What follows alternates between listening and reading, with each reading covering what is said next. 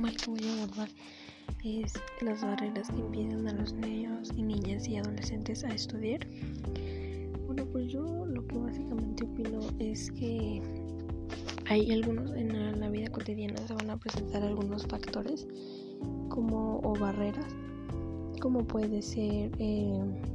la pobreza que eso también es un, un impedimento ya que los padres no cuentan con el dinero porque dicen o no o no tengo y la escuela me pide un uniforme, le pide una libreta o, o ya le puedo comprar y apenas le puedo comprar una libreta pero ocupa otra libreta y lo saca porque dicen no pues apenas tengo para solventar unos gastos eh, de la casa no tengo para dar tus estudios entonces creo que ahí ya te quedas hasta ahí y pues ya o por la discriminación de género que creo que eso ahorita ya no da tanto en los niños o no sé este porque antes en unos bueno mi abuelita me contaba que en unos antes nada más eh, terminabas y si apenas te dejaban terminar la primaria y la secundaria ya no te la daban porque decían que solo los hombres terminarían eh, la tendrían nada más una carrera que ser albañiles eh, no sé qué otras carreras, ya no me acuerdo bien. O este, o ya, y entonces este, no, no, no podías avanzar para, si tú querías ser una, una abogada, una, no sé, lo que sea, no te dejaban y no te permitían solo por ser mujer porque decían, no, pues tú, ¿para qué sigues estudiando si al final te vas a casar y ya no vas a seguir? Entonces mejor no. Y hasta ahí te damos hasta la primaria y ya. Y entonces, y eso era si tenían tus papás para darte dinero, porque vuelvo a lo de la pobreza, porque no tenían para darte una libreta, para unos colores, para los materiales que necesitabas. Entonces, o sea, eso sí es como pues es como dices, ah, pues yo quería estudiar, pero a pueden ser unas barreras que creo yo eh, que pues más o menos dices, no, pues es que sí, este, necesitamos eh, quitar eso, o sea, dejar esos mitos, porque ya esos son mitos de que la mujer no puede seguir estudiando o también, pero bueno, eso no sé si aún se siga presentando en la vida cotidiana normal pero lo de la pobreza hay muchísimos niños que viven en pueblitos indígenas y no tienen eh, los factores, los recursos para que puedan estudiar o que les permita estudiar. Y este, y pues, o sea, sí, era como, eh, esos pueden ser los dos factores. También pues, ah, pues ya les había mencionado la discriminación de género. Este también pueden ser los ¿cómo se llaman estos? Porque los pueden ser embarazos no deseados porque dices puedes ya estar en, ya puedes tener una escuela, claro que sí, en un adolescente ya puedes tener una escuela, ya estás estudiando, pero lo arruinas con eh, embarazarte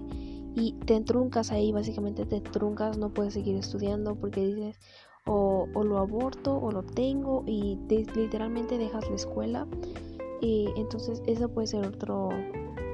otro factor, otro otra barrera que, que los impide, eso es más para los adolescentes que les impide este estudiar y que les trunca como el camino, como que dicen no pues ya y muchos prefieren eh, tener el, el, bebé porque de hecho México es casi el segundo país con, o el primero no recuerdo bien en embarazos no deseados en adolescentes de 13 a 10, 17 creo años. Entonces eh, pues sí está muy muy grave la cosa porque o sea en lugar de que debes nosotros ya ahorita como adolescentes porque todavía los niños y niñas pues aún no saben lo que es como más o menos tener conciencia de una vida, porque ahorita ya en los adolescentes, pues ya de que empiezan a fumar, empiezan a tomar, eso también puede ser una barrera que como creo que había mencionado usted en la clase que, o sea, eh, mm, ¿cómo le puedo explicar? que por las adicciones o por los malos amigos te llevan y te conllevan a eso, este, y dejas de estudiar por el vicio, por drogarte, eh, por cualquier cosa, por X o Y razón, y lo haces, ¿no? Eh, por problemas en la familia, bueno. Pero también eh, ese puede ser otro factor. Y pues eso está mal porque nosotros ahorita ya debemos crear conciencia como adolescentes, decidir qué está bien y qué está mal. Si yo estoy viendo cómo está la situación, no me voy a ir a... Y, está muy difícil ahorita ya en estos momentos tener una escuela y nosotros que ya vamos para preparatoria está súper más difícil porque presentamos un examen de admisión y, y, hay unos que lo tiran y lo hacen, no lo, ni siquiera lo toman adrede. O sea, este, y o sea, es como, pues, o sea, estás viendo cómo está la situación y aparte, o sea, no estás haciendo nada bueno que digamos, no, te estás drogando, dijéramos, no, pues este es otra cosa, no, pero te estás yendo a un mal vicio que te va a terminar mal, vas a terminar muy mal. Y o sea, y no estabas aprovechando la este la escuela y las oportunidades que se te están presentando. Nosotros ahorita como adolescentes, como mencionaba, tenemos que tener esa madurez, esa conciencia de decir que está bien y que está mal. Porque obviamente como todos siempre va a haber problemas, siempre va a haber caídas, siempre va a haber rechazos, siempre va a haber de todo. Pero nosotros como adolescentes, y también creo que va para los niños, debemos saber levantarnos, este, debemos saber, eh, saber eh, seguir eh, en los escalones aunque nos caigamos Siempre tenemos que seguir y seguir y seguir hasta conseguir nuestros sueños, pero siempre va a haber una barrera que se nos va a enfrentar y que nos va a tirar, nos va... Pero nosotros, si nosotros también queremos algo y dices, ay, pues ya